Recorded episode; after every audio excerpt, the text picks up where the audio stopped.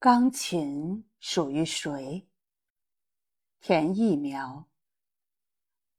去国外旅行，我最喜欢参观各种古宅。在古宅的大厅里、书房里，都少不了一架钢琴。不同年代、形制各异的平台式大钢琴，摆放在华丽而空旷的大厅里，总觉得。他们看起来有些寂寞。钢琴并不属于华丽喧闹的场所，它属于谁呢？我最先想起来的，还是简·坎平导演的《钢琴课》。阴雨中，钢琴被留在荒芜的沙滩上，无人问津。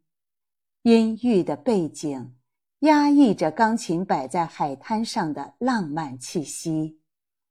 一个黑衣哑女，带着一个私生女，嫁到一座荒凉的小岛上。失足的过去，狼狈的眼前，荒凉的人生，已经失去了盼望。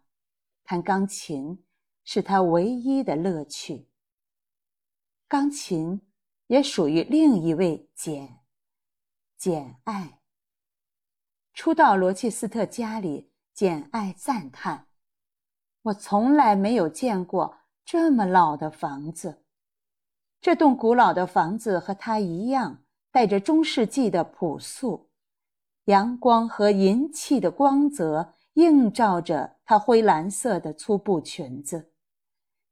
在这栋空旷的大房子里，她一定需要一架小钢琴。”让旋律与古老的墙壁对话，让房子里流动着春天的生气。